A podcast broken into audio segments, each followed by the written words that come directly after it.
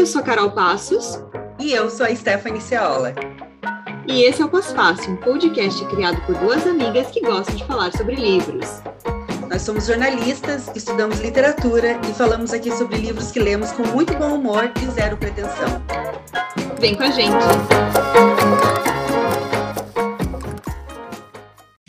Olá, pós-faceiros, pós-faceiras, pós-faceires. O episódio de hoje é sobre livros de receitas e literatura também com gastronomia. E tem muita coisa publicada, né, entre os dois assuntos aí, até poesia.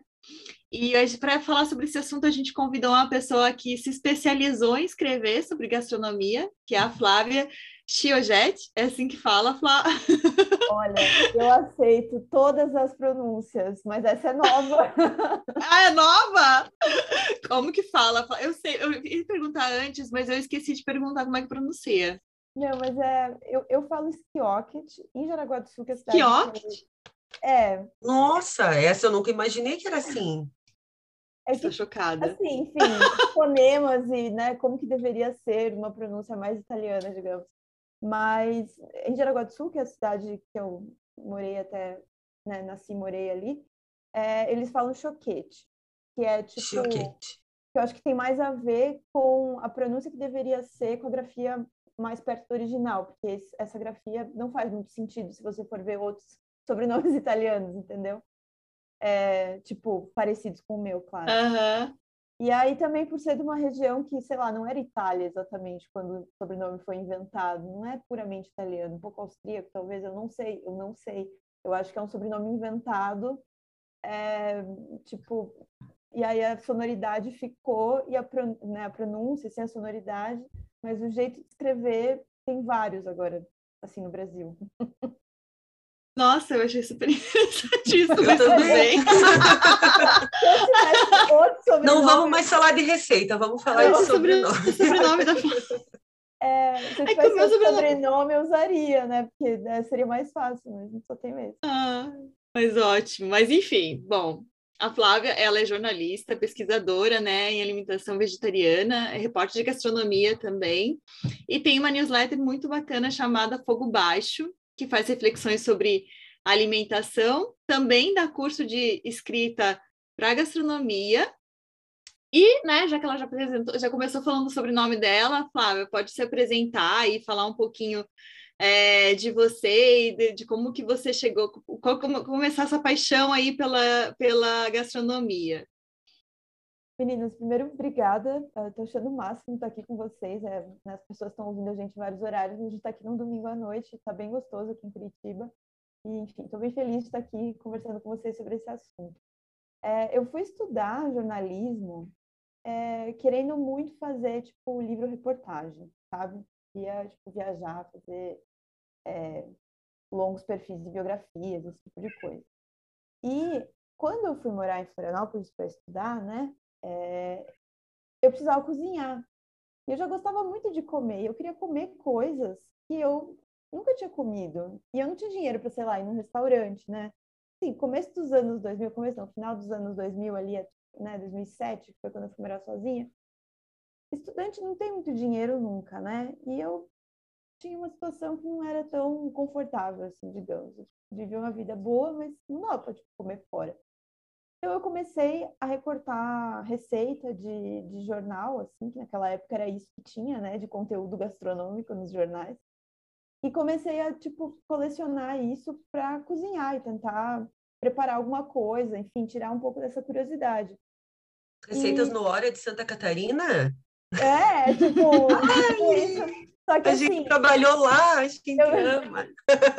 Eu tinha também, é, depois de 2009, acho que foi, eu tive um, um estágio em que eu tinha que clipar todos os jornais de Santa Catarina. Então vinha muito jornal do interior e cada jornal assim tinha a sua seleção de receitas. Então eu cortava e eu ainda tenho todos esses recortes salvos. Então eu, eu, meio que fui juntando duas coisas, né? Eu gostava muito de testar receita e comer coisas diferentes e eu, eu tinha vergonha de escrever na faculdade, na verdade. Eu tinha muito medo de fazer algo errado. Então, eu fui mais para o lado da diagramação, que eu tinha uma facilidade, enfim, com essa, essa parte. Mas eu comecei um blog em 2009, que chamava Tô Puta e Vou Cozinhar. E lá eu uhum. comecei a escrever um pouco meio crônica, meio memória, meio qualquer coisa. E a maior parte das vezes eu estava descrevendo alguma coisa que eu fiz errado da receita. eu, e, e, aí eu, enfim, gostei muito de ler sobre isso, aí fui procurada aí coisas mais técnicas para entender o que eu estava fazendo. E, e a leitura, tanto não ficção quanto ficção, acaba trazendo muitos, muitas descrições que já dão água na boca, que você já entra em contato com um outro lugar, uma outra realidade, tipo, outros contextos, uma outra lógica, né, de organizar essa alimentação, digamos, né? E eu lembro que eu tinha muita curiosidade de provar frutas. Eu, todos os livros que eu li, eu tinha muita curiosidade de provar frutas. E aí eu pensei, pô, eu queria fazer, sei lá, livros reportagem, biografias, perfis, mas eu também posso é, entrar em contato com outras histórias, digamos, não só entrevistando e falando sobre outras pessoas, mas falando sobre comida. Tem uma identidade, uma história em si também, né? E aí eu fui tentando entrar nesse meio, assim, até que eu consegui. Virei repórter de gastronomia, fui repórter de gastronomia por alguns anos, e agora eu tô aí, independente, barra autônoma, barra frilas, se tiver, tamo aí, não precisa ser sobre comida. e é isso. Eu respondi? Era essa a pergunta. Né? Respondeu, né? respondeu. É, eu gostei. Frilas, beijo, me liga, meu LinkedIn. é, Contratem a Flávia. Não, eu gosto muito da tua news, Flávia, porque assim, eu gosto muito como você pega os temas dessa gastronomia bem afetiva, né? Teve um, um texto seu, acho que sobre é, as comidas é, da tua infância e também as coisas que você é, de Aragua do Sul também. Eu acho muito bonito, assim, a forma que você escreve também, e, e as, a, também quando você vai tratar de algum tema, é, as pessoas que você tem entrevista, é, como é que está sendo esse processo de fazer essa news, fugindo um pouco daqui da nossa previsão do, do, do, do, do, pós-fácil, mas eu gosto muito do texto e eu acho que ele também é, ele é literário, assim, né, pela forma que ele conta a história, né, Uhum. Como é que você chega nessas pessoas? Como é que você reúne os assuntos, né? Como é que você faz ela? Então, eu fiz uma pós em jornalismo literário, foi 2013, 2014, e o meu TCC da pós, eu nem lembro qual era o termo correto, mas foi um texto sobre Belém do Pará. Eu tinha viajado a trabalho, tinha que cobrir uma feira lá, e eu fiz um texto, tipo um ensaio de viagem, assim, sabe? Sobre essa viagem, sobre a comida de lá, porque foi a minha primeira vez tendo contato, né, com uma cozinha tão diferente. Eu nunca tinha ido para o norte, foi a primeira vez que eu fui para o norte do país. Depois fui mais duas vezes e tipo quero muito voltar, assim, é é muito exuberante, assim. Realmente você está comendo comida fresca, sabe? É... E eu esse tipo de texto, que é tipo um ensaio jornalístico, foi algo que eu sempre quis escrever eu acho que tem muita gente que quando entra no jornalismo, principalmente aquelas pessoas que não se adaptam tanto à hard news, e falando com alguns é, estudantes de jornalismo é, numa palestra que eu dei semana passada, uma das perguntas foi um pouco isso, assim, tipo, ah, é, como que você faz para entrevistar as pessoas, né? É, porque as pessoas acham que para escrever sobre cultura, e aqui a gente entende comida como cultura, obviamente, tem seus modos de fazer, significados e tudo mais, as pessoas acham que é um pouco assim, o que sai de você sobre aquele assunto, sabe? Tudo que você leu e tudo mais. Mas nem tudo é sobre a gente, né? Algumas coisas a gente precisa ter, é, ter que fazer essa mediação, né? O jornalista, enquanto um mediador, tudo, obviamente, vai ser passado por mim, filtrado por mim para escrever, a minha escolha de palavras, o jeito que eu estruturo o texto. Tudo isso, né? É, não existe uma objetividade no sentido de imparcialidade né, no jornalismo existe essa objetividade do tipo, eu tenho que saber o que eu quero escrever e como que eu vou passar isso, para não né, ter essa é, consciência da maneira que a gente está escrevendo. E a news, eu ia começar ela não para escrever ensaios jornalísticos, que é uma coisa que eu sempre quis fazer, mas sim para avisar dos, dos cursos, é, botar os links das matérias que eu ia escrever como freela e tal. Mas acabei indo para esse lado, o que foi muito bom, porque daí eu comecei a refletir um pouco mais sobre como que é escrever essas coisas. E o que eu falei para o pessoal na palestra foi que, cara, por mais repertório que você tenha, você precisa se separar do assunto que você está escrevendo, mesmo que seja sobre você, entende? é, senão fica uma egotrip enorme em que você está falando de você, mas de um jeito que as pessoas não estão viajando com você. Elas estão te vendo lá na sua, entendeu? E é muito difícil, né? Às vezes conseguir se separar de alguns assuntos, porque eles são parte da nossa história, né? E, e aí eu, o que eu tento fazer é pensar o que, que eu quero dizer contando essa história que é minha. Ah, eu quero mostrar como que as coisas, é, como que a gente, sei lá, tem desenvolve um gosto adquirido. Então eu preciso sistematizar, digamos, esse pensamento e explicar por que, que eu passei por aquilo, por exemplo, né? Isso implica em ouvir outras pessoas sobre a mesma coisa e, sei lá, acho que tentar ver a gente como um personagem e não como narrador só, sabe? Tentar uhum. fazer um pouco uma, mesmo que seja uma narração em primeira pessoa, assim, tipo, ah, eu estou narrando isso aqui, que é uma experiência minha, mas eu não posso esquecer que eu tenho que ajudar as pessoas a navegarem nessa minha memória, assim. Não uhum. sei se ficou claro agora, na minha cabeça funcionou essa explicação. Agora, ouvindo falar, eu estou em dúvida. Mas é, eu acho que é um exercício constante de não se deixar levar pela egotrip, assim, sabe? Uhum. E, você tem plano? Né? E você tem planos de colocar isso num livro? Tenho, eu estava falando sobre isso com um amigo ontem. Eu vou fazer, vai fazer um ano em junho, né? E eu é, gosto muito das entrevistas, que era uma coisa que eu também não tinha planejado fazer. Eu já tinha feito, acho que, dois ensaios quando eu resolvi fazer uma entrevista. Dois ensaios não, nem tinha, não sabia ainda o que era, né? Quando eu tinha publicado duas coisas. E aí agora todo mês eu tenho uma entrevista no dia 15, no último dia do mês, dia 30, 31, né? Vem um ensaio, uma reportagem, ou meio que uma reportagem ensaística, porque acaba que, né, não, não tem um tamanho para tratar de tudo que eu gostaria às vezes, para fazer uma reportagem mesmo. E tem muito dessa coisa do tipo, eu tô ali meio que tentando imaginar qual é o sentido daquilo sabe? Eu estou apresentando alguma coisa, mas, enfim, eu ainda não sei se eu posso chamar de reportagem ensaística, um ensaio, um ensaio jornalístico, eu não sei direito o que é. E eu queria pegar esses ensaios e ampliar, eu queria pegar esses textos e tornar eles maiores para eles abarcarem todas as coisas que me interessam, né, de falar sobre aquele tema, e que eu acho que pode trazer mais coisas. É... E as entrevistas eu gostaria de fazer um, também ampliar, mas fazer mais nota de rodapé, notas explicativas, porque às vezes eu acho que eu introduzo o tema meio rápido para introduzir a pessoa, e eu acho que dá para explorar mais algumas coisas para trazer contexto mesmo do, do porquê que aquela pessoa é importante para estar discutindo determinado assunto, ou algumas coisas que as pessoas falam que dá para ampliar, né, com como um hiperlink em, em, fisicamente, digamos, né, que são essas notas, algumas explicações laterais. Já tinha pensado em transformar alguns trechos em fanzine. Eu estou tentando. Esse é o momento que eu estou pensando em como pegar esse conteúdo que está virtual e trazer para uma materialidade de papel.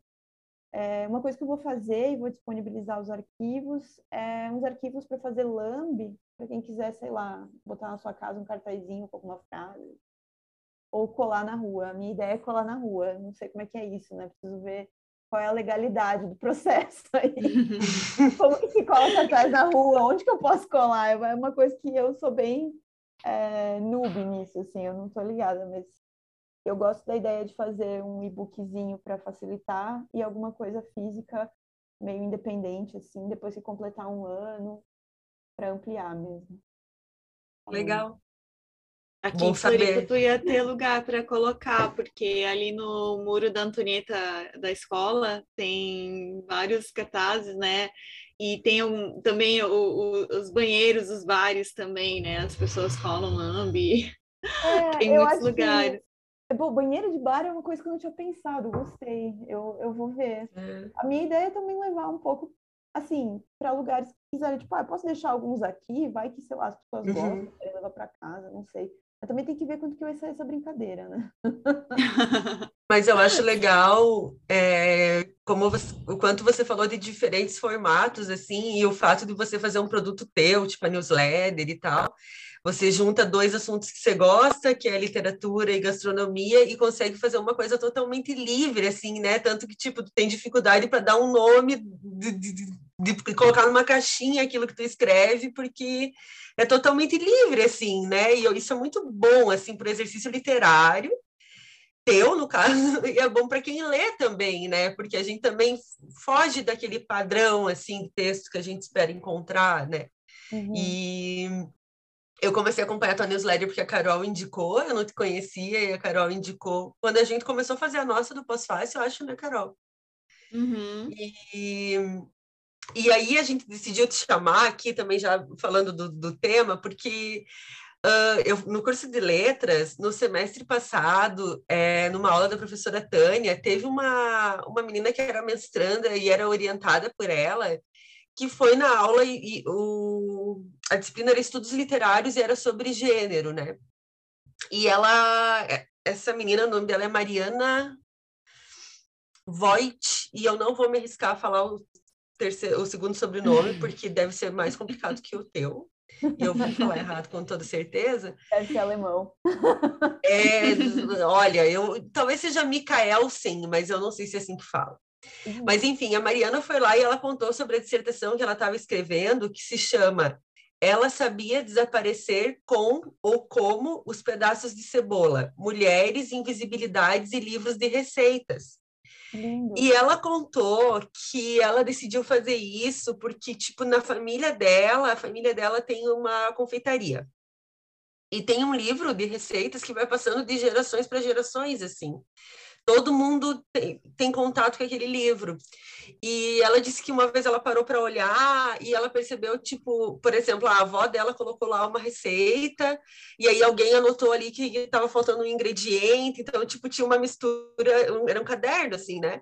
Então, tinha uma mistura de, de grafias, assim, né? Então, é, e o quanto, tipo, uma pessoa ia complementando a outra, e aquilo foi ficando na família e tal e ela decidiu escrever sobre isso, mas, né, tipo, curso de letras, ela não sabia exatamente como, como tratar aquilo como literatura, né, uma coisa assim. E eu achei muito curioso quando, quando isso rolou, eu comentei com a Carol, eu falei, meu, a gente podia fazer um episódio sobre isso, sobre é, o que tem de literatura em livros de receita, e o quanto a, a, literatura tradicional também carrega esse tipo de conteúdo, né? E às vezes a gente passa batido ali como uma descrição, enfim, né? Uhum. E depois na, na, nossa newsletter, e depois eu te mando também, Flávia, eu vou colocar o link dessa dissertação dela, assim. E até eu coloquei aqui o, o resumo da dissertação para as pessoas entenderem melhor o que, que ela acabou ela, o que, que ela acabou fazendo, né?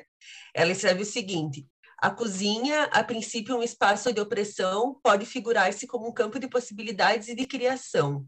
Com base no romance A Vida Invisível de Eurídice Guzmão, da Marta Batalha, buscamos refletir sobre como as narrativas de vida de mulheres são costuradas por meio da culinária, no vai e vem da invisibilidade e da visibilidade, realizamos um levantamento do universo semântico das imagens alimentares no romance e na trajetória desse espaço cotidiano e doméstico da personagem Eurídice. A história acontece entre os anos 40 e 60 no Rio de Janeiro, de modo que a escrita de receitas culinárias circunda possibilidades de deslocamentos e inscrição de sub subjetividades de quem escreve e para quem se, se endereça.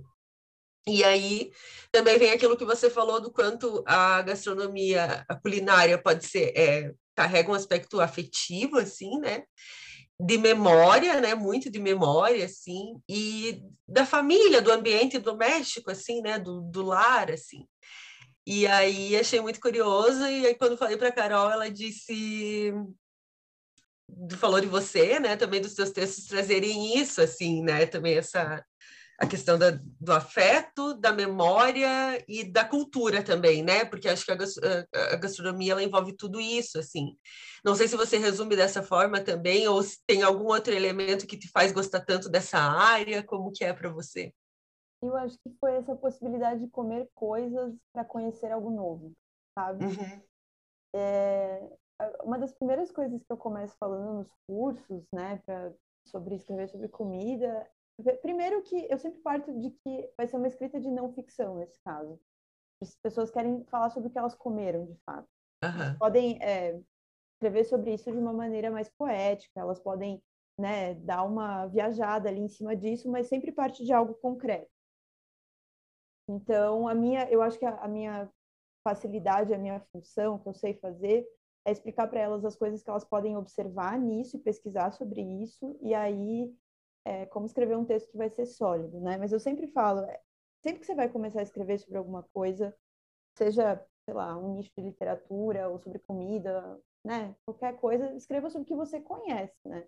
Uhum. Então, eu queria muito comer, sei lá, um bife bourguignon quando eu era de adolescente para adulta, assim, mas eu não ia escrever sobre isso, entende? Eu podia escrever sobre eu tentando fazer isso, mas eu não poderia escrever é, com propriedade, né? Eu estava muito restrita no que eu poderia escrever sobre isso, por exemplo. Mas eu podia escrever sobre pão com nata e açúcar, o tipo de pão que a minha avó fazia em casa, né, para eu comer. Ou, enfim, como que a minha mãe fazia brigadeiro, por exemplo, enrolava o brigadeiro e a gente montava uma linha de produção, né, para enrolar o brigadeiro, passar o brigadeiro no granulado, botar na coisinha, arrumar num prato, que eram uns pratos específicos de botar brigadeiro. Então, assim, é, a gente sempre começa desse lado afetivo, porque é o que a gente tem bagagem, já tem esse repertório, mas eu, eu tento, acho que talvez ampliar essa, esse alcance do, do, do afeto, digamos, e não no sentido do carinho, das memórias nostálgicas, mas o afeto no sentido de todas as coisas que, já, que eu já senti, inclusive medo, inclusive nojo, inclusive raiva, né? Essas, todos esses afetos, digamos, né? É, e eu tenho uma bronca muito grande, foi por isso que eu fiz esse curso, Como Escrever Sobre Comida, porque eu acho que a gente lê coisas na internet muito ruins sobre comida. Elas são muito batidas, elas são bastante senso comum, é, são romantizadas demais, é, são bastante genéricas. Por mais que a pessoa está falando da avó dela, parece que eu estou lendo sobre qualquer avó, entendeu? Tem uhum. essa dificuldade, eu acho, de fazer uma narração que traz um elemento seu, mas que realmente pegue na mão do leitor e mostre como que era aquela cozinha, ou enfim, como que era aquele restaurante, né? Tem muita gente que fala, ah, eu cresci no restaurante da minha família. E acaba que a descrição é sempre igual, ah, eu estava lá, eu era pequenininho, tipo, as panelas eram enormes.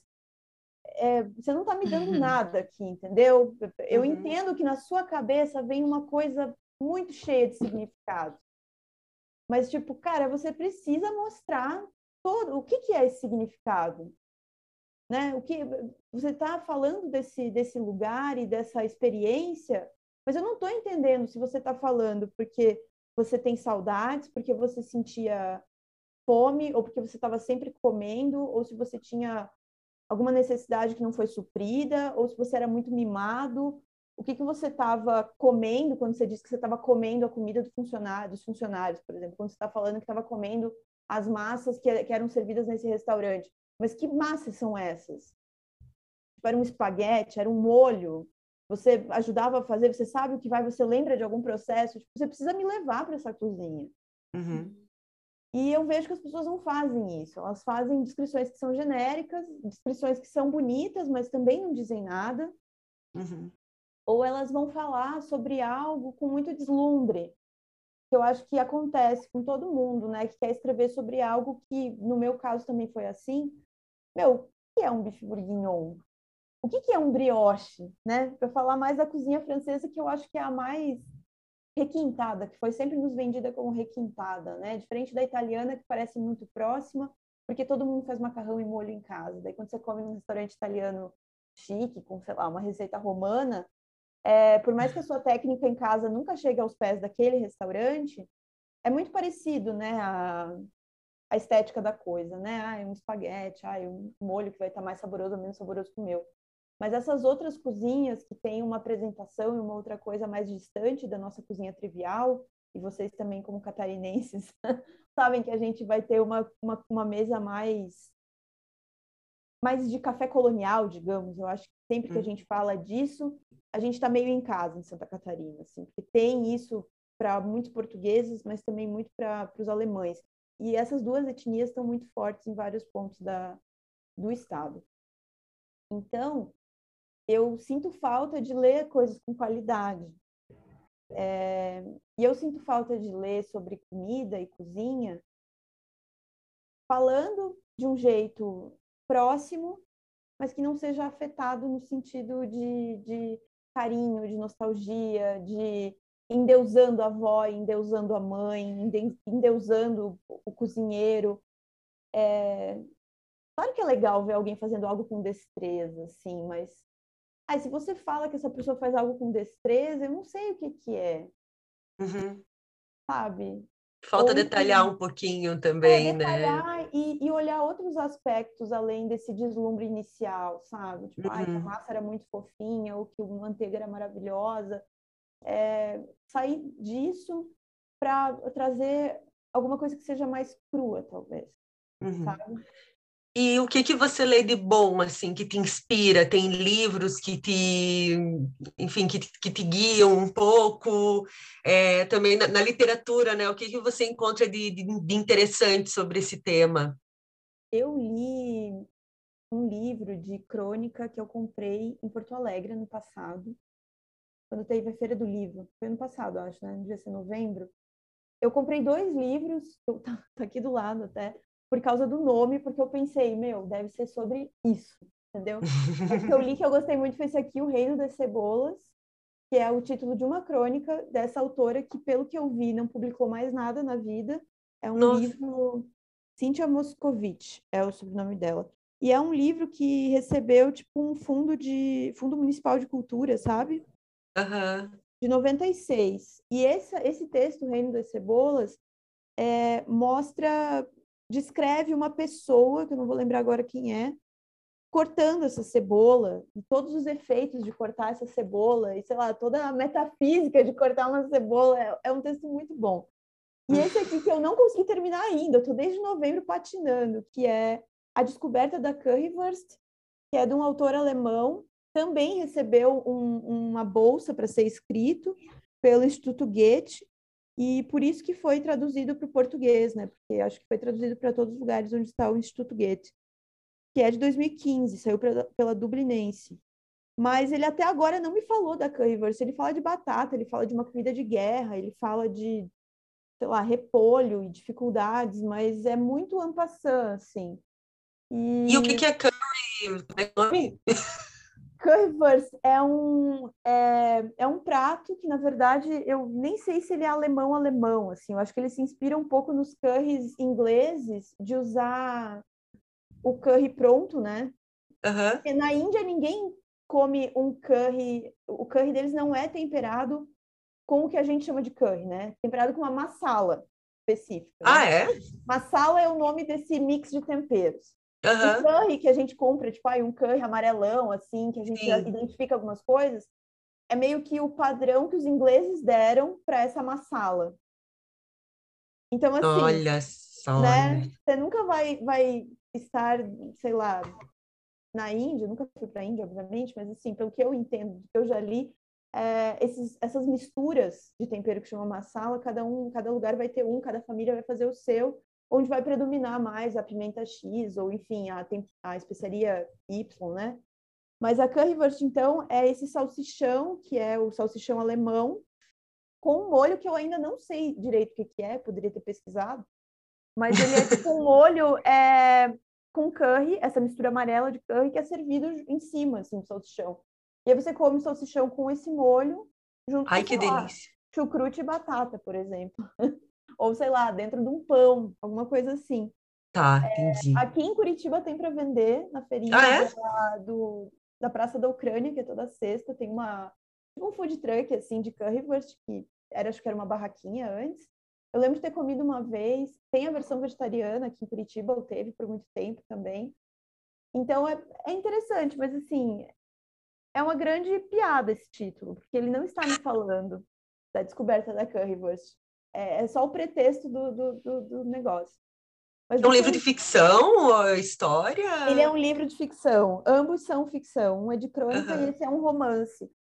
É, que é, sei lá, um soldado. É... Aí nem lembro de onde que ele é. Um soldado que se apaixona por uma, uma mulher alemã, assim. Eu acho que ele é alemão, só que de outra região também. Uhum. E ele meio que deserta o, exército alemão da Segunda Guerra para ficar com essa mulher e aí ele meio que se esconde na casa dela por muito tempo e ela é cozinheira de um batalhão. Hum. E aí, às vezes, ela está preparando algumas coisas, mas nunca dá muito detalhe. Aí eu acho que isso fala muito do autor e a relação que ele tem com a comida. Às vezes a comida é esse personagem de fundo que ele vai colocar, mas ele não vai trazer esse personagem com a sua.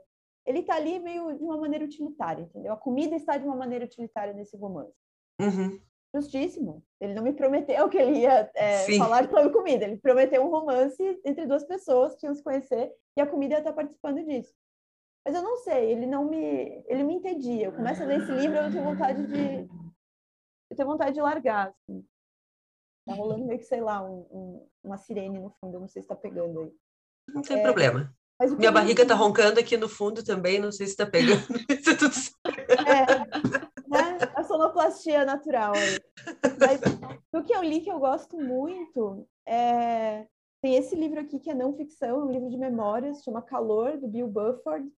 É, não sei se a cozinha, a Companhia das Letras, né? Cozinha das Letras, eu ia falar. Se a Companhia das Letras reeditou, porque esse livro eu acho que é de 2000 e algo. 2007. E ele é muito bom. Esse cara, ele abandonou o Bill Bufford, acho que vários ouvintes devem conhecer, mas ele é um jornalista. E ele abandonou a, o cargo dele de editor de uma grande revista, que eu nem vou lembrar agora qual é, mas é uma revista americana dessas importantes para quem gosta de literatura e jornalismo literário. E ele abandonou isso para ir atrás de tipo vários cozinheiros específicos para poder escrever um perfil do, de um cozinheiro que é o já até esqueci o nome do cozinheiro porque no final ele vira algo secundário assim é o Máximo Mário Batali já ia falar o nome errado é um, um chefe que tem programas de TV, tinham vários restaurantes e tudo mais. E esse é um livro em que você lê e você está entendendo os processos da cozinha, está acompanhando ele em uma série de desventuras, assim, que é ele ter que se separar, porque ele está completamente obcecado por aprender a cozinhar da mesma maneira que o chefe aprendeu a cozinhar. Porque só uhum. assim ele vai ter a capacidade de escrever esse perfil. É, é maravilhoso. É uma história sobre obsessão, na verdade. Fala sobre comida, mas a comida é um objeto de obsessão desse homem. Então, assim, uhum. ele se muda para a Itália por um período. Então, tem, assim, ele aprendendo a cozinhar com várias nonas. Tem ele aprendendo a cozinhar com a açougueiro da Toscana. E, e, ele fica completamente maluco, assim, porque ele quer acertar todas as coisas. Ele quer entender o porquê. Esse é um livro muito bom. Eu, eu gosto muito. Calor, do Bill Bufford. E tem um livro de crônicas que eu gosto muito também, que eu li há alguns anos. Eu fiz uma crônica sobre esse livro de crônicas. que se chama O Pedante na Cozinha, que é um autor, que eu não vou lembrar agora se ele é inglês ou se ele é americano, né, estadunidense, que é o Julius Barnes. Ele é um autor de ficção, mas ele resolveu escrever esse, esse apanhado de crônicas porque ele é um pedante na cozinha. Ele é o tipo do cara que recebe os amigos e quer fazer alguma receita eu me identifiquei muito com isso. algo muito diferente. E ele quer que as pessoas entendam que é para comer aquela coisa daquele jeito. Eu já dei uma relaxada nisso depois de alguns anos, né? Mas no começo eu era muito assim, do tipo, não, tem que comer o espaguete com colher e, e, e, garfo. Esse é o jeito certo de comer. Então eu tenho que saber comer assim. E as pessoas têm que saber comer assim. No final das contas, eu me identifico muito com todas as narrativas que são sobre uma obsessão, e essa obsessão envolve algo que se come, sabe? Sim. E esses dois livros eu acho que são muito bons. O Pedante na Cozinha eu acho que tem que procurar meio que em sebo, porque ele não vai mais ter de edição. Mas ele é um livro maravilhoso, assim. Legal. Você ri fisicamente lendo, e ele é muito curto, muito, muito curto mesmo. Então você lê, tipo, tomando um café, assim, mais comprido de manhã ou à tarde, sabe? Uhum. Massa. O, o livro que eu trouxe, ele é bem curtinho também para falar, que é esse aqui da Cristiane Lisboa, se chama Duas Pessoas São Muitas Coisas. Conhece, Flávia? Não conheço, eu adorei esse nome, eu adoro essas frases que são, parecem herméticas de início e significam muito, né? É, é, ela, a Cristiane, ela mesma define como esses são dois livros que ela lançou ali no início dos anos do, não, não sei quando que foi, enfim, mas nos anos 2000 já, uh, como romances culinários.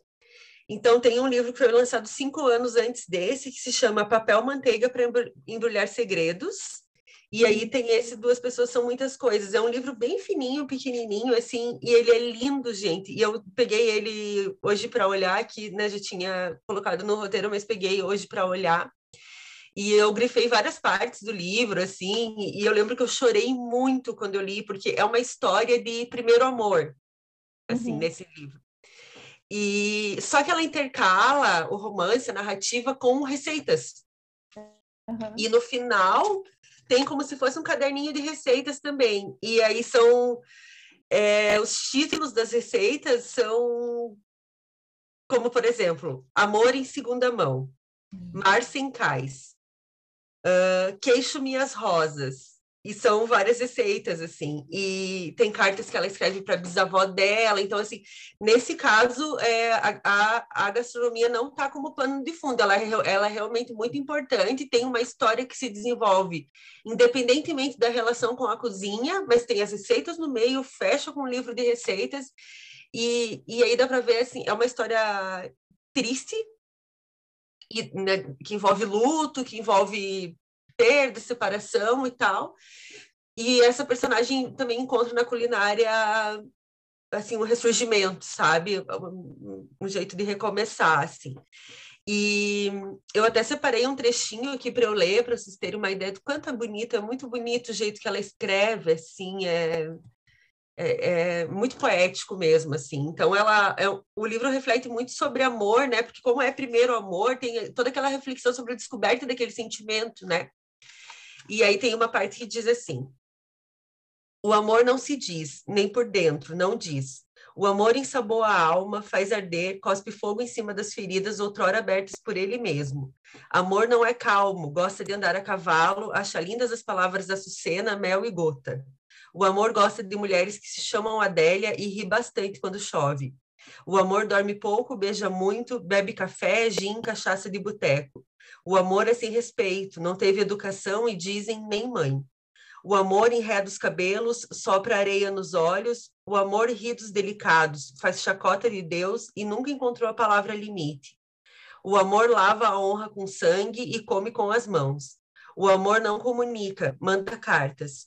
Às vezes, o amor deixa rastros, estrias, descampados e abre precipícios com foice ou colher.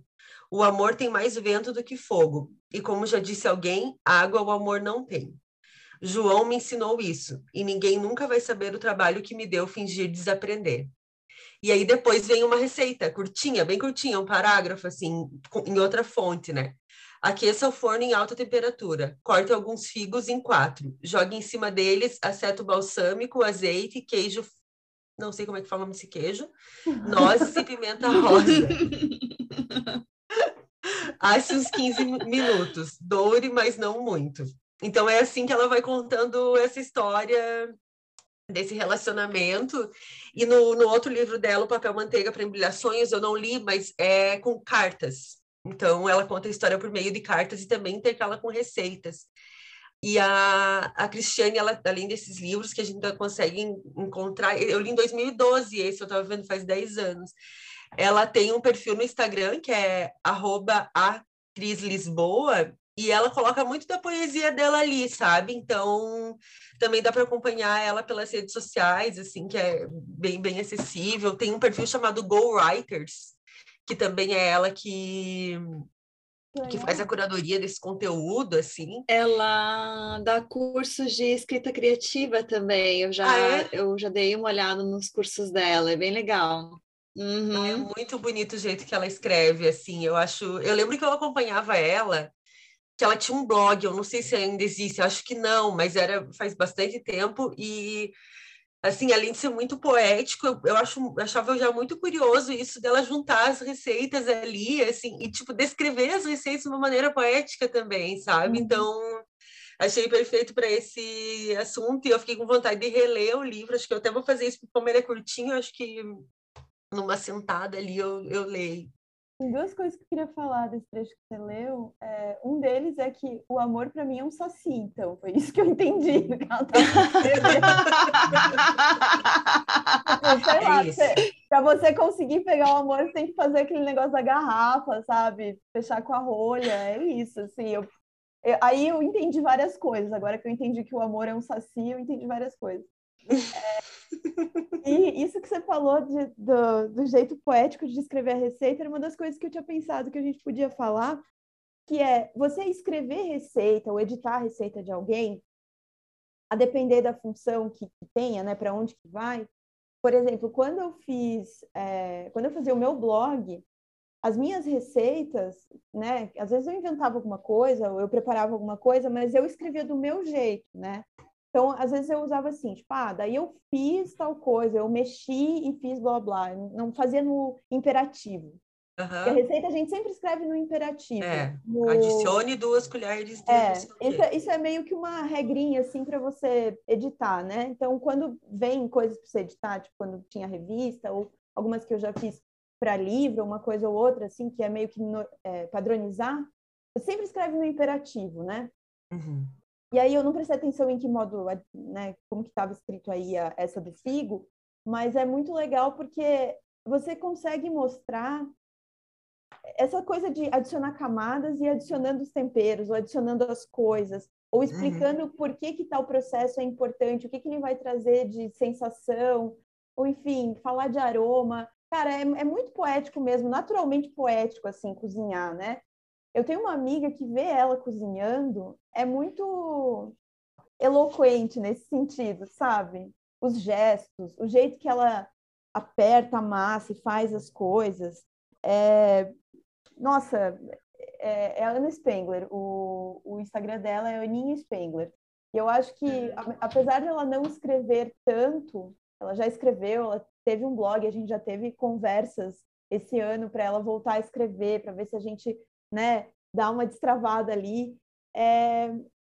O jeito que ela encara a cozinha é também o jeito que ela consegue se expressar no texto. Eu acho isso muito incrível, assim. Bem Sabe, legal. Essa... Tava... Ela coloca no imperativo aqui, sim, tem é, coloque é. e tal, mas é tipo, por exemplo, tem um momento que ela bota assim, ó, que a receita começa assim, uma xícara antiga. Ela cheia de manteiga, ela cheia de farinha, metade dela com açúcar. Misture com força enquanto não pensa. Quando for possível, moldar uma bola uniforme do tamanho de sinuca, coloque na geladeira meia hora. Meu, que lindo esse início, né? Uma xícara uhum. antiga, ela cheia de manteiga, ela cheia de farinha. Cara, lindo! Está inverso ou tá, ou tá direto? Assim? Não, é uma descriçãozinha, assim, é tudo um parágrafo. Sabe, parágrafozinho. Uhum. Nossa, eu adorei, adorei. Muito legal, é... né? E, de novo, é, você pode ler isso sem querer necessariamente executar, né? Porque uhum. o jeito que ela está contando, ela quer passar uma sensação, né? É. Enfim, e, e, trazer, assim, quando descreveu o que ia no figo, você já começa a imaginar, tipo, tá, figo, aceto balsâmico, pimenta rosa, enfim, você vai fazendo essa adição de coisas, assim, né?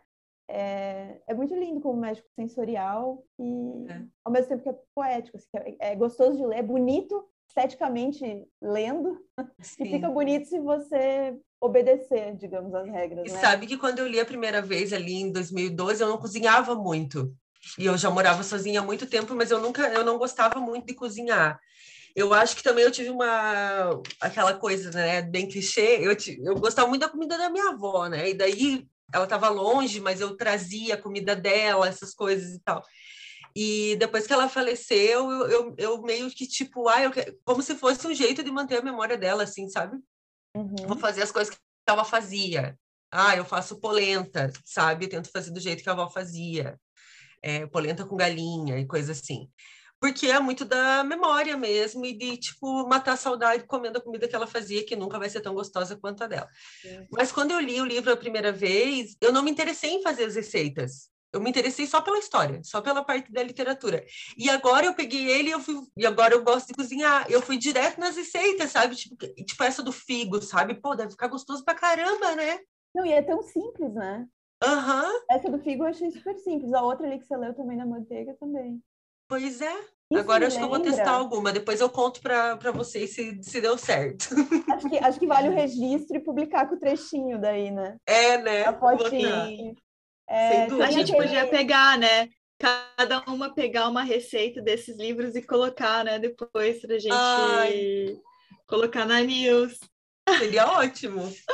Eu amei. Né? É, eu trocaria o figo por uma fruta que esteja mais barata, sabe? É Talvez a gente possa dar uma olhada aí. Mas quem interessado, por favor, mande aí a, o nome do livro e essa fotinho da receita do figo, por favor. Mando, pode deixar. É, aí falando de livros é, que, que tem as receitas no meio, assim, com esse teor poético, tem um clássico que é Como Água para Chocolate, da Laura Esquivel, eu não sei se é assim que fala, que é mexicana, né? E depois virou filme. Eu nunca filme, vi né? Filme. Eu, Uhum. eu, tenho, eu tinha esse livro, acho que foi na casa dos meus pais. Agora, ele é um livro, assim, até um pouco ingênuo. É, é também uma história de amor, mas uma história de um amor é, frustrado, né? Porque a, a mulher que se apaixona pelo cara não fica com o cara. Por quê? Porque ela é mais nova, ela ajuda a, a cozinheira da família ali na cozinha, porque ela gosta muito de cozinhar, e quem está na vez de casar e quem vai casar é a irmã mais velha dela. Então, Uhum. e ela tem que ajudar então a fazer todo o banquete do casamento. E aí ela chora, e aí ela, né, faz um molho de rosa, enfim, ela tem um é um pouco realismo fantástico, mas eu achei assim, sabe quando você lê e fala assim, ai, que bom que eu li esse livro, agora eu tenho ele na minha memória. Não é um livro que eu tenho vontade de revisitar, tanto que eu deixei lá na casa dos meus pais. Eu li em 2020, que era o início da pandemia, então eu levei algumas coisas para ler, porque eu passei muitos meses lá, né, em Jaraguá do Sul. E ele, cada capítulo termina com uma receita. Então, assim, Hum. alguma, ou alguma receita que ela preparou ali, ou alguma receita que vai ter, dar um pouco o tom. Agora, eu não, eu não sei se não começa. Eu acho que depende da edição. Tem edições que botam a receita no início, outras que botam no final. Então, tem ali chocolate, assim, para alguma receita, acho que é salgada, não vou lembrar agora direito. Tem, assim, tipo, codornas com um molho com rosas e não sei o quê. Eu, eu nem sei, assim, se alguém já fez essas receitas. Eu acho que provavelmente sim, me parece algo que todo mundo tenta fazer, sabe? Tipo, Julia e Julia, assim, que ah, Uhum. vou pegar esse livro, que no caso era um livro de receita, e vou fazer todas as receitas.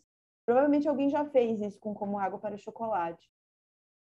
E ele é um livro que é muito sensorial, assim, quando você está lendo. Que ela fala das especiarias, dá para ver que é alguém que tinha noção de cozinha. Uhum. Diferente desse cara aqui, que provavelmente fez, esse cara que escreveu A Descoberta da Currywurst, que provavelmente pegou é, esse tema porque ele gosta de, de comer certas coisas e achou que seria uma adição interessante à narrativa. Mas você entende quem, quem sabe cozinhar, ou pelo menos sabe ser um bom observador, né? É, quando você está lendo. Você entende se é alguém que prepara, que entende aquele gesto, ou está descrevendo tecnicamente aquele gesto. Isso é uma Uhum. coisa bastante curiosa, traz outro sabor para o texto mesmo, quando você vê que a pessoa cozinha.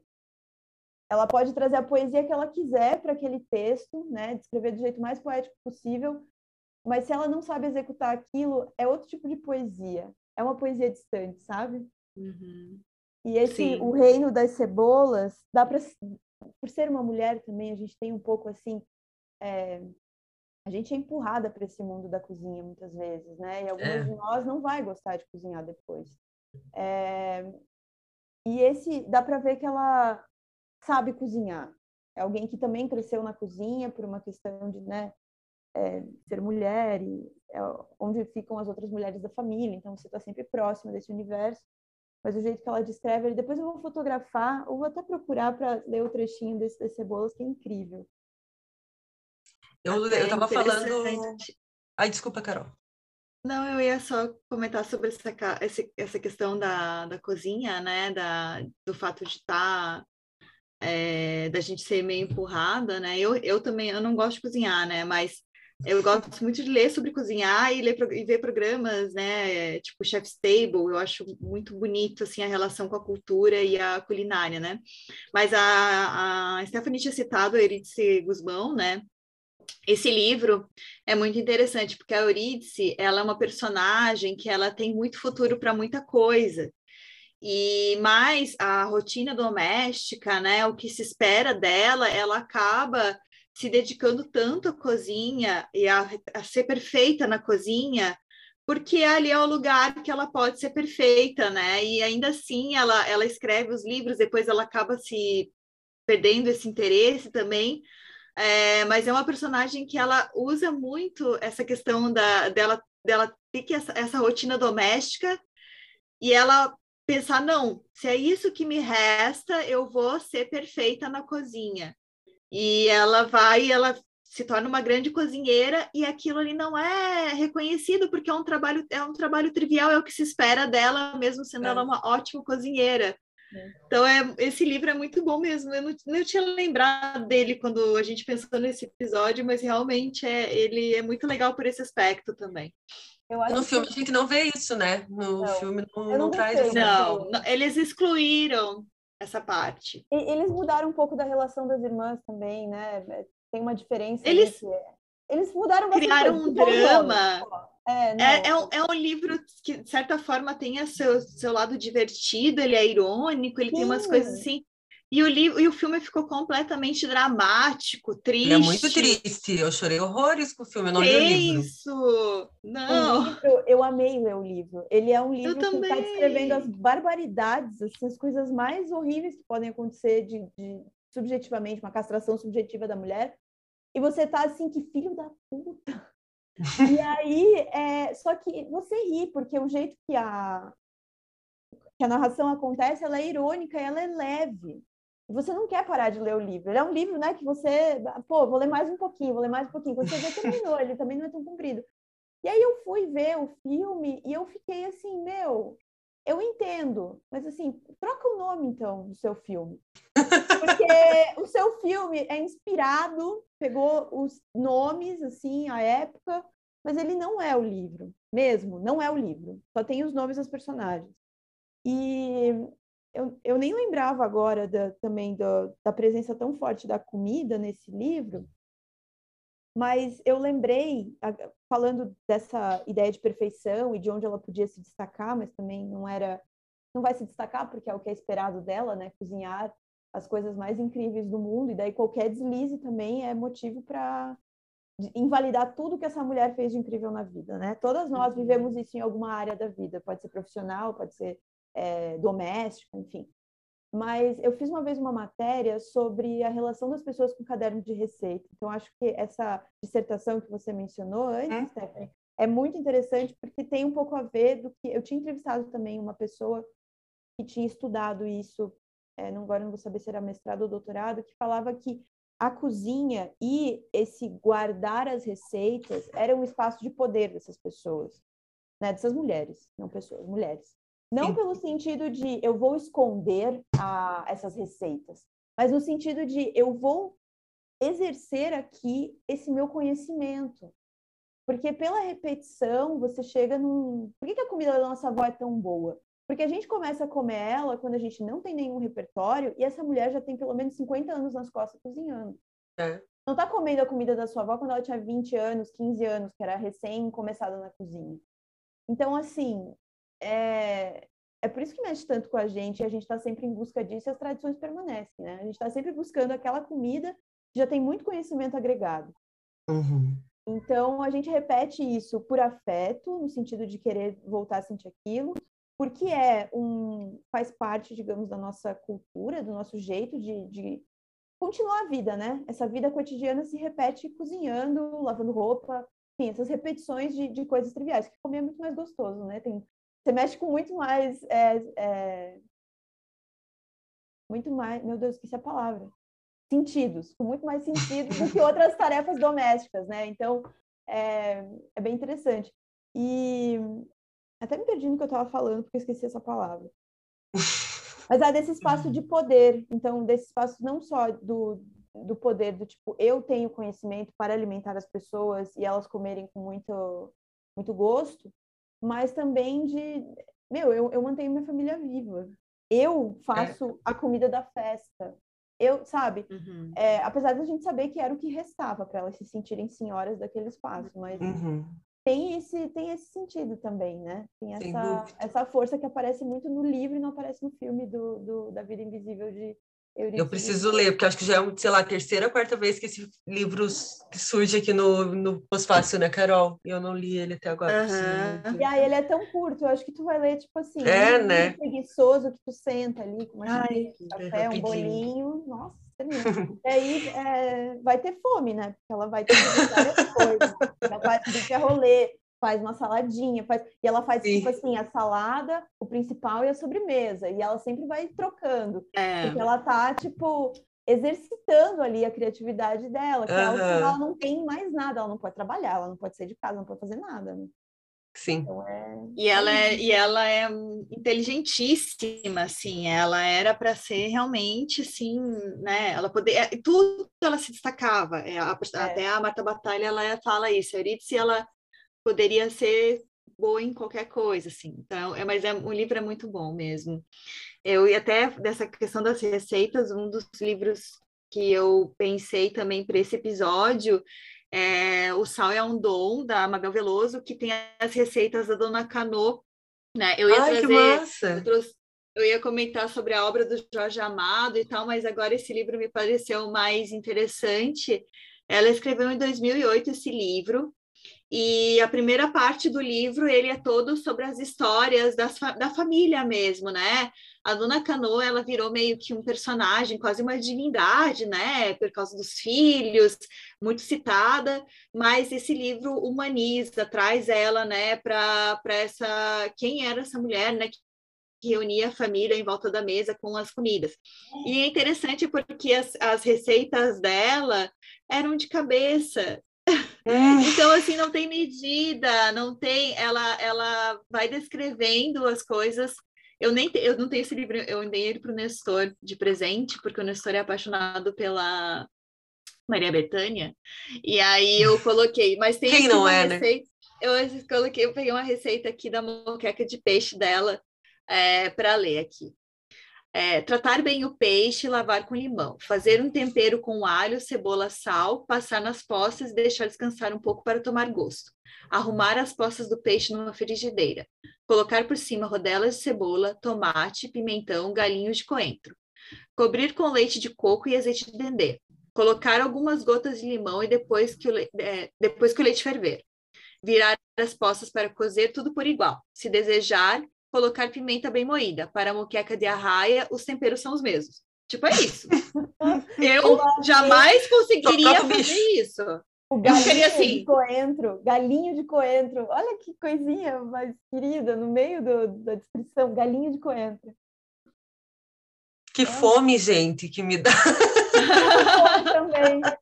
É, é uma coisa que não é o caso dessa receita ou desse livro que a Carol mencionou, mas é o caso dos livros que a gente mencionou antes, tanto da, o da Marta Batalha, é, o, o da sua colega aí, Stephanie, que eu esqueci o nome dela, que a gente estava ouvindo ali. Cristiane Lisboa. Cristiane Lisboa. É, o da Laura Esquivel também, que é o Como Água para Chocolate, enfim, vários desses que trazem é, mulheres e cozinha, né? Porque são Uhum. protagonistas mulheres. É meio que uma pesquisa de identidade, né? Uhum. É, é onde você está aprendendo sobre você quando você está cozinhando, ou o jeito que elas estão se relacionando com a comida e preparando, o que elas escolhem servir, né? O, o que, que elas entendem como, tipo, isso aqui vai ser adequado para comer hoje, ou isso aqui tem que ser feito desse jeito. É, isso acho que acaba grudando tanto na personalidade, virando tanto um sinônimo de algumas mulheres, principalmente essas mulheres é, de outros tempos em que você se destacava, ou você se destacava, sei lá, por cozinhar bem, ou por outras coisas, meio que uns dons, assim, que as pessoas falam, né? Isso acaba sendo tão é, pertencente, assim, que se você tira isso, se você inviabiliza isso na vida dessas pessoas, perde um pouco da identidade, assim.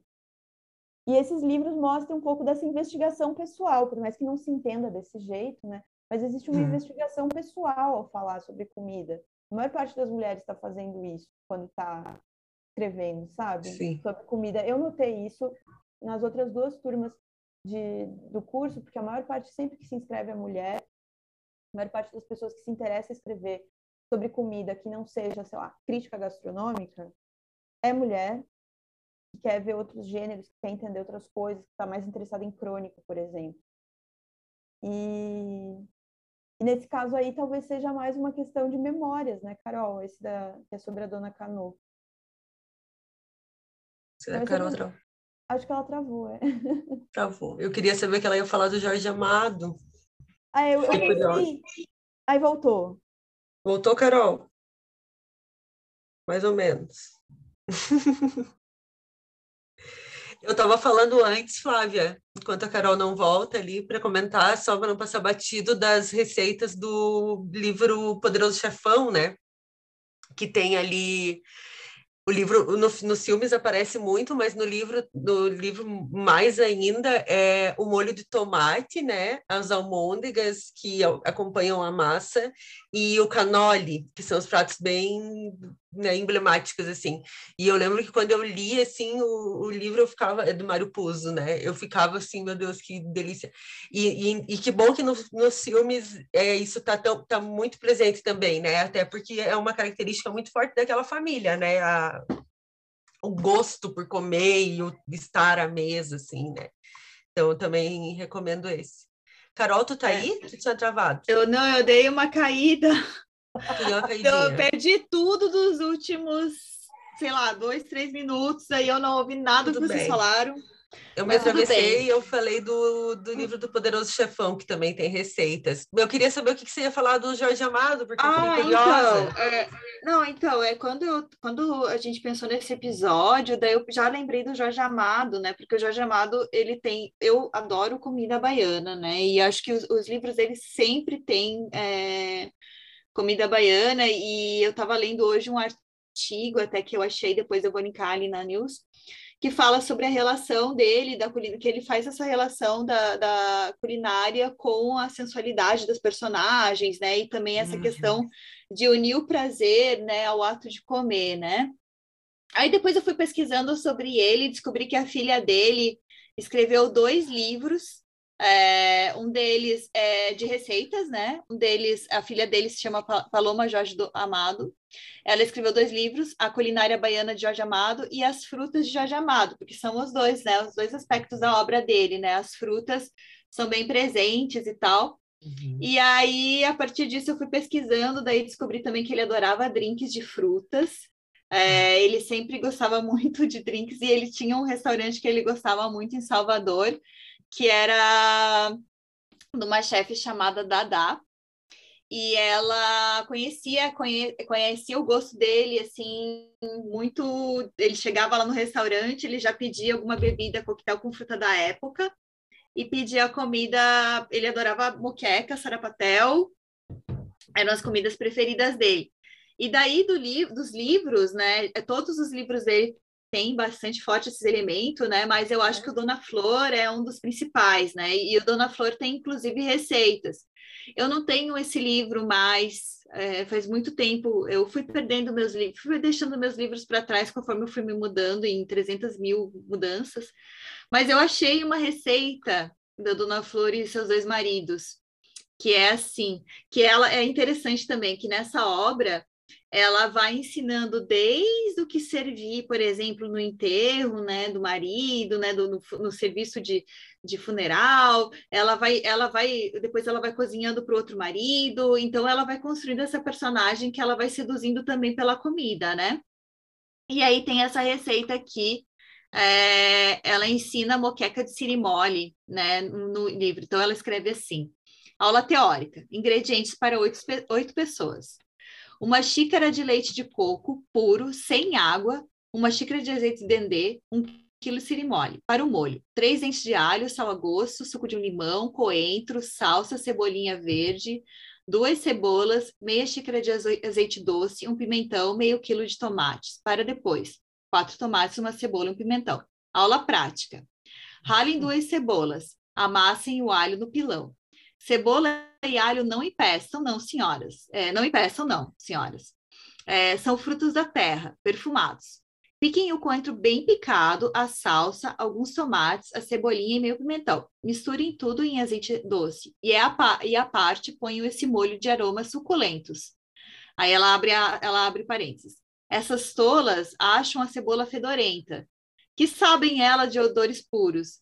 Vadinho, né, que é o, o, primeiro marido, gostava de comer cebola crua e seu beijo ardia. Ela fecha parede. Que nojo!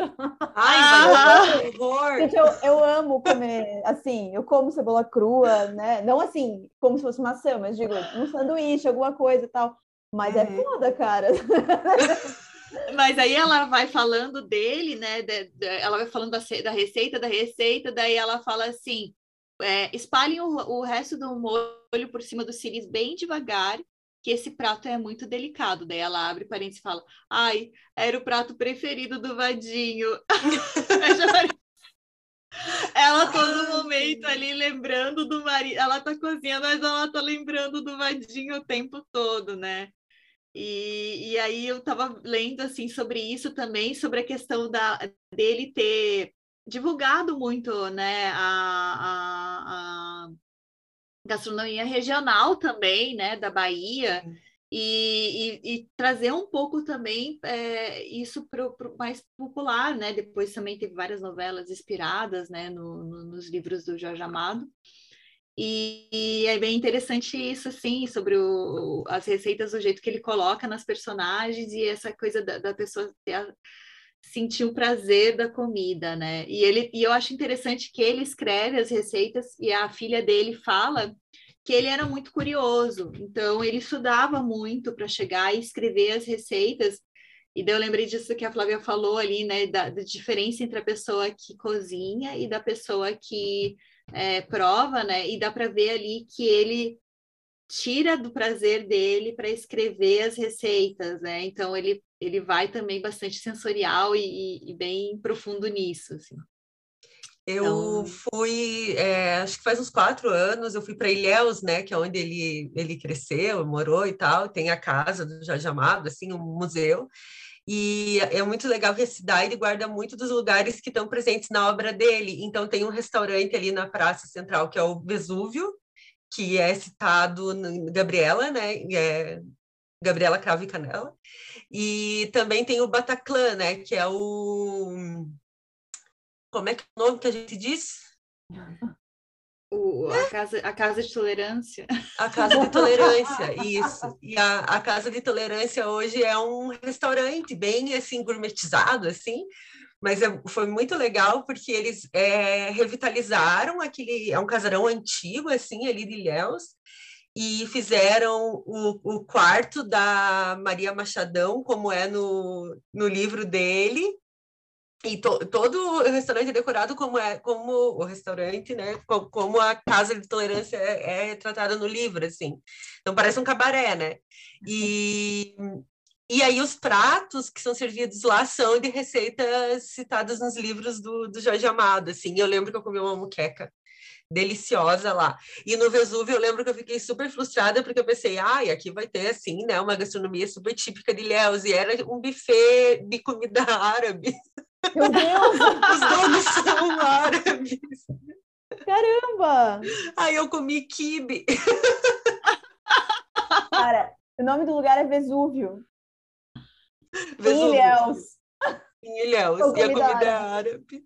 E foi muito engraçado que eu pensei, nossa, hoje, né, vou me esbaldar no peixe, não que eu não gosto de comida árabe, eu gosto Sim. também, mas eu fiquei bem, né, tipo, pô, só mantiveram o nome mesmo ali para virar um, né, tipo, vira, né, um baita atrativo turístico ali, claro. né, porque muita gente visita Ilhéus por causa do Jorge Amado, né.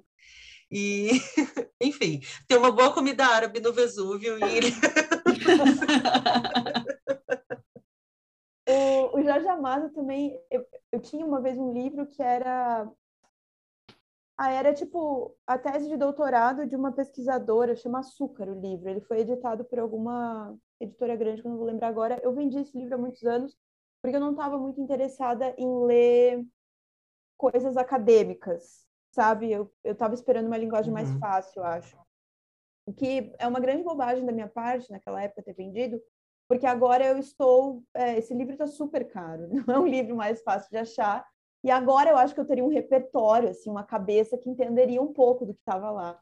Uhum. E acho que fala muito da presença tanto do engenho, quanto do, do ingrediente açúcar, quanto de receitas doces na obra do Jorge Amado. Acho que vale pesquisar aí, se tiver no sebo alguma coisa, se alguém quiser saber. É... E aí, quando você falou de cebola, dessa receita ali, Carol, eu lembrei, o trecho, eu achei o trecho do Reino das Cebolas, e eu não sei, eu poderia ler agora, então, para pode, pode, vários pode trechinhos ler. da O Reino das Cebolas, é, da Cíntia Moscovitch. Então, eu vou ler trechos que não são contínuos, tá? mas eu vou ler o começo contínuo, tipo a primeira, primeira pagininha mesmo. O Reino das Cebolas. A senhora talvez saiba. A senhora talvez saiba, dona Eugênia, que, está, que a esta hora todas as mulheres estão cortando cebolas. Todas. Até a judia do lado, a das ancas largas e da casa pintada daquele amarelinho. Não que a senhora tenha inveja, isso nunca, eu bem sei. Pois é, também a mulher judia, que tem duas empregadas na casa, também ela está cortando cebolas. Primeiro descascando, depois dividindo ao meio, depois talhando ao comprido, depois passando a faca rente aos dedos, perigosamente rente, para conseguir os pedacinhos cúbicos, miúdos e parelhos. Todas no mesmo exercício, dona Eugênia, todas chorando lágrimas ácidas para o bem do arroz, ou do refogado, ou da carne. Todas pelo bem da comida, a que sempre tiveram de forjar a... Todas pelo bem da comida, a que sempre tiveram de forjar dos sucos do próprio corpo, da habilidade das próprias mãos, da teta ao fogão, sempre. Esse é o início do conto, e eu acho ele tão poderoso, porque é isso, a, é a mulher tendo que tirar dela algum alimento, seja da uhum. teta, né, quando você tem uma criança, ou seja da sua cabeça. Isso vai começar invariavelmente cortando cebolas. Eu acho assim, eu fiquei muito feliz de ter comprado esse livro por, sei lá, cinco reais na feira do livro, tava tipo perdido assim num, sabe, aquele porque a feira do livro tem vários livros que são novos, que são lançamentos, nananã, e tem o saldão que está dentro de um, um caixote, assim, né? E eu vi só o título, assim, saindo, assim, meio torto, saindo do caixote, o reino das cebolas, e aí eu atravessei até a banquinha para ver o que, que era e levei. É, podia ter, né, sei lá, sido esquecido ali no meio daquela daquele meio de, de coisa, assim, não, não teria achado, mas eu fico bem feliz que eu comprei. Bem legal. E eu separei aqui para a gente já se, se encaminhando para encerrar. É, recebi aqui em casa agora esses dias, o, o Vinícius trouxe um livro que é o Guia de Receitas Manezinhas, foi um trabalho de conclusão de curso uh, em jornalismo da Catarina Duarte e da Lívia Schumacher Correa. E esse projeto foi selecionado pelo Prêmio Elizabeth Andelli de Apoio à Cultura e executado com recursos do governo do estado, por meio da Fundação Catarinense de Cultura. E é um livro muito bonito, elas fizeram uma diagramação muito bonita, então elas é, tem receitas e restaurantes típicos aqui de Floripa, né? Vários, assim, são, são citados, com fotos bem feitas. Só que ele também resgata muito da memória e da cultura, né? Local, assim. Então, além das receitas, tem isso, assim. É muito, ficou muito bem feito. E ele tem uma... A gente encontra uma versão online. Então, a gente vai colocar o link depois também na, na newsletter. A Catarina, inclusive, ganhou o sorteio do pós-fácil que a gente fez na semana passada, dos livros do, do Alan Pous. É, o Vinícius levou para ela, lá na, ela trabalha na NSC, os livros, então mandar um beijo para ela, agradecer por ter participado. E outra indicação que eu queria fazer antes da gente encerrar, eu estava lendo, eu e a Carol, o Fossácio agora é assinante da revista 451, a revista dos livros, finalmente. e a Carol não é muito apegada ao impresso e eu sou mais, então a Carol lê a versão online, eu leio a versão impressa. E tinha uma matéria é, com, sobre o um novo livro que o Alex Atala está lançando. É um livro de mais de 400 páginas sobre a mandioca. Uhum. E ele fala é, que ele acredita que esse é o, é o, é o, ingrediente básico da gastronomia brasileira, assim, de, do sul ao norte do Brasil e tal. Então ele conta histórias e também dá receitas. E eu amei que o título da matéria é Saudação à Mandioca. E também vou colocar o link ali no, na newsletter. E não sei se vocês têm indicações para a gente encerrar. Flávia, quiser contar como é que as pessoas fazem para assinar a tua news também e encontrar o teu trabalho, né? Uhum. É, eu vou indicar duas newsletters sobre comida, ou sobre gastronomia, ou enfim, que tem alguma coisa a ver assim, e depois eu falo da minha. Tem um cara que é, mora nos Estados Unidos, eu não sei se ele é americano mesmo, tipo estadunidense, é Mark Mendes, M-A-R-K M-E-N-D-E-Z, substack.com. Esse é o, o, a URL dele. É, ele conta, ele já trabalha em cozinha profissional há muitos anos e ele, assim, ele publica muito de vez em quando, tá, gente? Então, assim, é legal ir lá no arquivo e ler algumas coisas. E ele tem um jeito de contar coisas muito triviais, assim, tipo, ah, aquele feriado que ele trabalhou pra caramba e teve, sei lá, alguma rusga no, no restaurante. Só que ele conta de um jeito que é legal de acompanhar. Sei lá, não, tá, não, não é um grande acontecimento, entendeu? É, mas eu gosto muito do jeito que ele narra. E aí tem um que eu acho que ele publicou em três partes. Eu parei tudo que eu estava fazendo aquele dia porque eu comecei a ler de bobeira parte 1. E eu fiquei ali, sei lá, facilmente 40 minutos, uma hora, lendo as coisas dele. Então, Mark Mendes, é, vale a pena dar uma olhada ali no, nos arquivos. E de vez em quando ele manda newsletter, muito de vez em quando, sei lá, uma vez a cada mês. E um cara que eu conheci hoje, é, a URL dele é pratofeito.substack.com, chama Matheus Habib.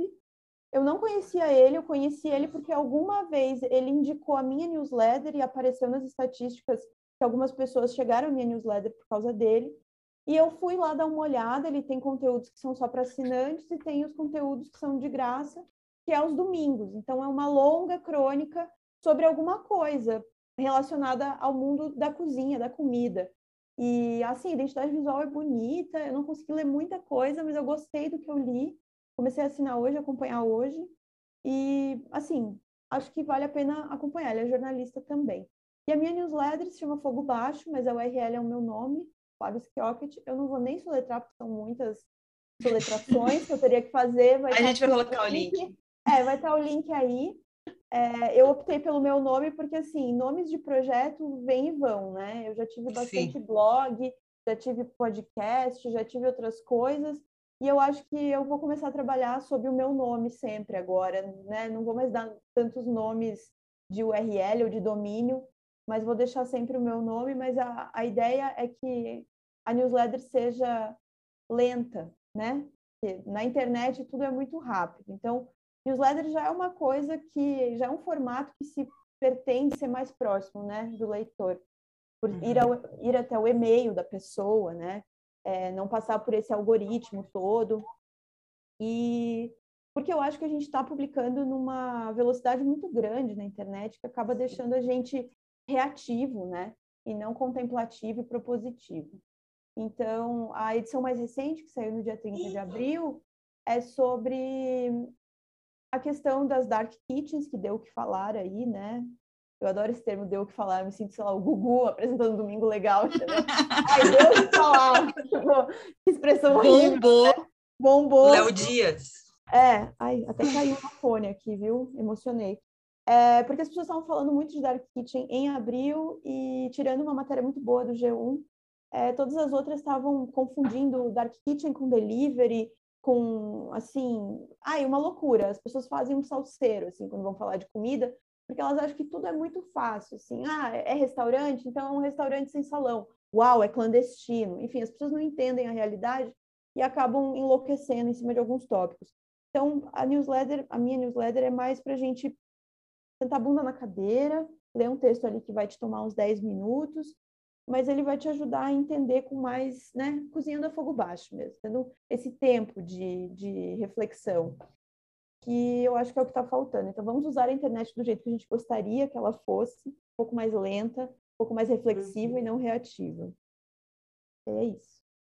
Mandou recados. Mandei recados. eu, e você, eu... Carol? É, então, eu, eu já no outro episódio eu dei o, a dica do Joio Trigo, né? Que ele não fala sobre gastronomia diretamente, mas fala sobre alimentação. E tem outro, outra pessoa que eu tenho lido bastante, assim, que eu conheci recente, é o Marcos Nogueira, do Cozinha Bruta, é um colunista da Folha. Eu acho legal porque ele fala de política, ele fala de economia e ele fala de gastronomia dentro da coluna dele. É, eu acho engraçado, ele é meio irônico também, então eu acho isso bom, crítico também. Então eu indico ele também para acompanhar e, e o Joio Trigo podcast maravilhoso que eu adoro, gosto muito. Muito bem, gente. Acho que temos um episódio maravilhoso. Eu fiquei com fome, daí eu fiquei curiosa para fazer uma última pergunta antes de a gente terminar. Eu queria saber o que, que você gosta de comer, Flávia. Que tipo de comida tu mais gosta? A minha comida, é, que, que, é o que eu gosto, tipo, de comfort food, assim, que é uma coisa que eu sempre vou procurar fazer, é macarrão com molho de tomate. Só isso. Às vezes, se tiver queijo, põe. Se não tiver, não põe. E macarrão molho de tomate. Eu posso comer um montão, assim, sentada, sabe? Como até de colher, dependendo do tipo da massa. E... Mas eu gosto de muita coisa. Eu sou da comida salgada, isso já ajuda a cortar algumas coisas. Mas eu acho que se fosse para escolher, assim, macarrão com molho de tomate é minha coisa preferida. E você, Carol? Ah, eu sempre respondo o bolinho de abobrinha da minha mãe, que eu amo a bolinha de abobrinha da minha mãe, mas eu gosto muito de molho de tomate, assim, com pão. Ai, sabe, bom. assim, com pão. Eu amo. Assim, eu acho muito gostoso. É... Não sei explicar, assim, mas eu não tenho muito. Eu sou meio aberta, assim, a experimentar coisas novas, assim. Eu gosto muito de comida nova, assim, de comida é, com pimenta, com tempero diferente. Mas se for para escolher uma comida assim que eu comeria todos os dias, que seria o bolinho de abobrinha da minha mãe, que eu amo abobrinha também. eu comeria polenta todo dia, comeria polenta todo santo dia. Mas não dá. Muito, muito tempo para fazer, né? Mas eu gosto de fazer, eu gosto de comer, eu gosto do processo, e quando eu estou fazendo, eu fico feliz fazendo, assim, eu adoro. Ah, você come polenta com o quê? Se fosse para escolher polenta. Com galinhada. Ah, bom. Um molho assim com galinha, caipira, se der, se não der, pode ser galinha normal, assim, um molho bem bom e polenta. Ai, gente, Ai, gente assim, salivando, uma... sabe? É, era isso que eu queria comer tem... agora. Obrigada, você acabou de me. eu tenho uma história de infância é, que virou um meme assim da, da minha família, que é quando eu era pequena eu amava quirera. Vocês já Sim, comeram quirera? Claro. Com, com repolho, Porco. etc e tal. E se fazia também quirera para alimentar os cachorros, né? E um dia eu cheguei, assim, eu era bem pequena, minha avó conta que eu cheguei assim, pá, eu quero quirera, nem que seja de cachorro. E virou, tipo, uma frase da família, que a quirera nem que seja de cachorro. Coitado dos cachorros, fugindo já. Eu, Tirando eu quirera, nem que seja de cachorro. Carol, eu tava esperando você falar que você pegou o coisinho do cachorro e comeu a quirera, que nem os cachorros comem de tão desesperado por Quirera. Eu achei que. Não, a minha avó separou um pouquinho da Quirera. Só que, tipo assim, não ia ter a carne, ele tinha, sei lá, o, resto da carne, sei lá, ela separou um pouquinho e deu a, a Quirera que ia pro cachorro. Ah, Porque eu queria muito a Quirera. Eu queria muito Quirera. E até hoje, assim, se eu vou pra Mafra, tem que ter a Quirera. Nem que seja. Ai, é muito bom. Adoro. Agora lançamos o um meme, né? O meme é. tá lançado aí. Eu adorei. Eu não vou esquecer disso, Carol. Me aguento. O resto da vida eu vou falar querer de cachorro também. Flávia, muito obrigada por ter participado com a gente desse episódio. Foi muito legal, muito bom a gente falar de coisas assim também que faz a gente acessar tanta lembrança boa, né? Acho que falar é. de comida é muito falar disso assim também, né? E a gente realmente não pensava que dava para juntar esses, esses, dois assuntos num, num podcast de literatura, assim, né? Vamos falar de comida. E foi muito bom poder falar sobre isso, que a gente falou de ótimos livros e também de coisas que são importantes para nós, assim, né? Uhum. Então, te agradeço muito por ter topado participar, foi bem divertido. Também a gente vai ter uma newsletter bem rica em indicações e receitas, e vamos testar essas receitas que a gente falou aí, depois a gente vai contando uma para outra. Eu adorei. Obrigada, meninas, foi ótimo. Quem é que chegou Obrigada. aí no teu colo? A Zuri. A Zuri é minha gatinha é, mais nova, ela tem um ano e pouquinho. Oh. Então, eu não sei, talvez agora ela queira alguma atenção específica. Ela ficou me olhando. Ela rouba meus amarradores de cabelo. Acho que ela tá querendo brincar. É ah, pode ser. Acontece. Então tá bom, a gente vai te liberar para dar atenção para ela, tá? Muito obrigada, gente. Lembrem de seguir o Pós-Fácil nas redes sociais. A gente também vai colocar, né, onde, onde encontrar a Flávia e de assinar nossa newsletter, né? Como que é o nossa newsletter, Carol? Esqueci. É podcast, podcast pós-fácil.substrack.com. Ai, obrigada. Eu tô de ressaca, gente, minha cabeça não tá muito boa hoje. Mas esse episódio é que a gente foi...